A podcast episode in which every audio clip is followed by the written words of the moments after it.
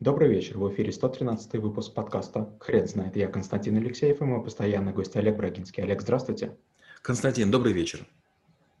Хрен знает, что такое призвание, но мы попробуем разобраться. Олег, расскажите, почему призвание – это навык? В какой-то момент времени каждому из нас э, приходится принимать решение, кем быть – актером, военным, учителем, конструктором, инженером, художником. И окружающие в какой-то момент начинают нам намекать, что пора бы пора бы. А, одному говорят, тебе надо в театральный, у тебя получается. Второму говорят, наверное, ты хочешь быть там таким-то там мастером по, по металлу.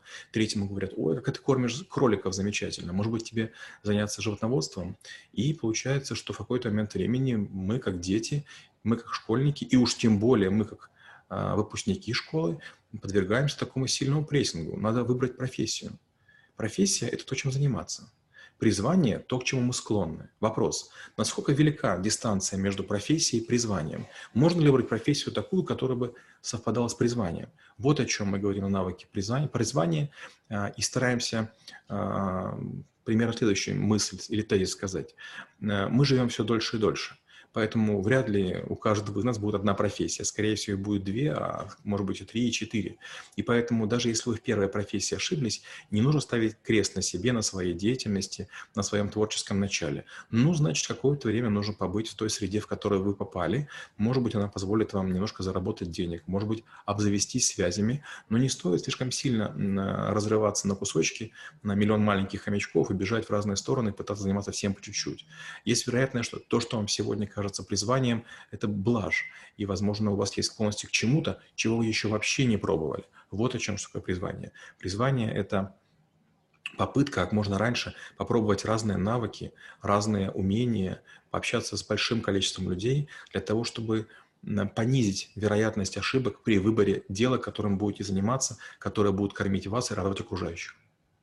Немногие могут похвастаться, что нашли призвание. Скажите, а можно ли вообще не найти его? Константина, да, это, это абсолютно такое дело. Вот есть несколько вещей, которые меня очень удивляют, огорчают, расстраивают и даже обижают. А, я работал в большой компании 20 лет на 13 должностях директора. И каждый раз а, мои подчиненные начинали с того, что жаловались. У нас самая плохая работа. То есть чем бы я ни занимался – я все время как будто бы по карьере рос, и мне казалось, это лучше подразделение, лучше и лучше, но все равно все жаловались. Вот нас никто не ценит, нас никто не уважает. Хм. Взрослые люди, которыми я окружен, скажем, там, сверстники моих мамы, папы, тоже говорят, вот я жизнь положил не на то, я занимался не тем.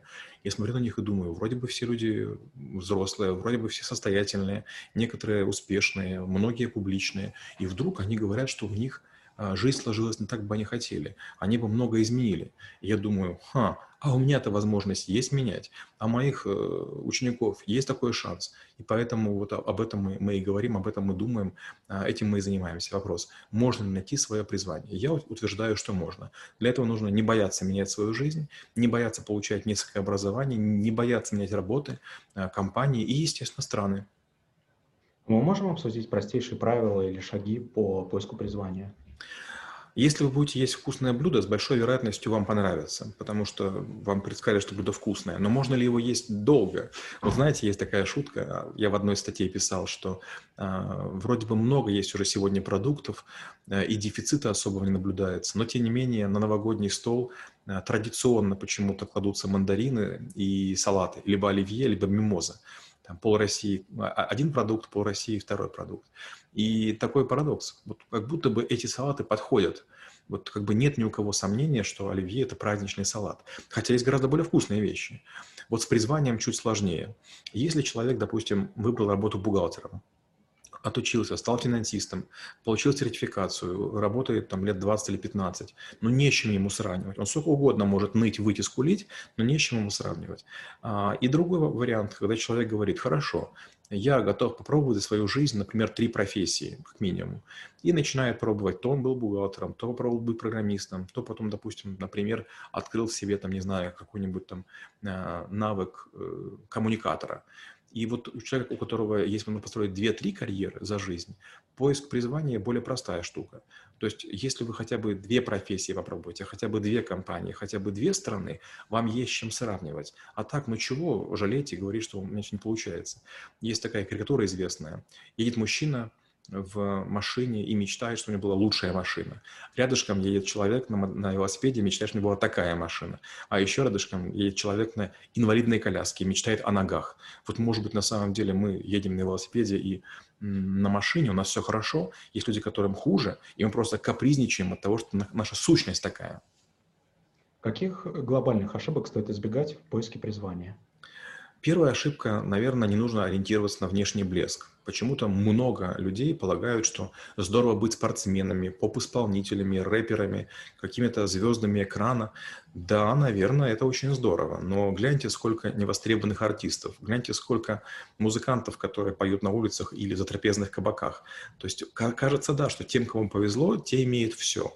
Но так в каждом призвании. Есть врачи, которые очень много зарабатывают, есть педагоги, которые много зарабатывают, есть люди, которые получают Нобелевские премии, есть политики, которые добиваются невероятных успехов, но их единицы. Вот не нужно на поиске призвания ориентироваться на недосягаемые вершины, до которых не доползти и не доехать, не долететь.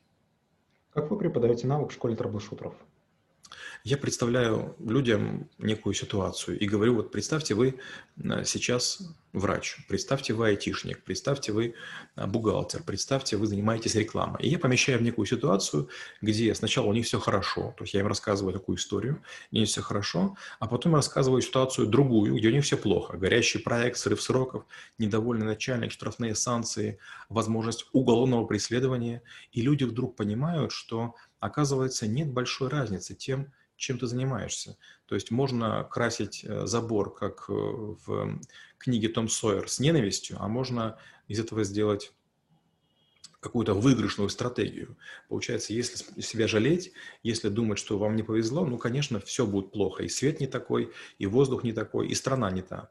Но человек, у которого есть призвание, он приспособится в любой стране, сможет говорить на любом языке, и ему будет без разницы некоторый элемент окружения, просто потому что он может создавать свой мир, в котором он профессионален, в котором он востребован, в котором он нужен, полезен и ценен.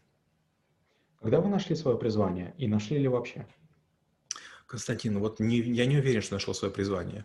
А, мне очень нравилось э, быть программистом, очень нравилось. У меня было три антивируса, у меня был хакерский редактор, я написал архиватор, у меня была компания, которая занималась IT-аутсорсингом. Вроде бы было неплохо. А, я сменил кучу профессий. У меня была возможность поработать в пяти странах. Сейчас я готовлюсь к шестой стране. И постоянно мне кажется, что многое из того, чем я занимаюсь, это то, чему можно было посвятить жизнь. Я не скажу так, что вот я мечусь между чем-то. Любое перемещение, любая такая реинкарнация, она оказывается выигрышной. То есть э, были плюсы в Германии, в Японии, в Казахстане, в Белоруссии, в России. Были плюсы работы кредитным аналитиком, были плюсы работы в инвестиционном бизнесе. Получается, наверное, это взгляд на жизнь. Можно, говорю, горевать от того, что у кого-то чего-то больше, а можно пробовать разные ступеньки, разные лестницы, разные здания. Олег, спасибо. Теперь на вопрос, что такое призвание, будет трудно ответить. Хрен знает.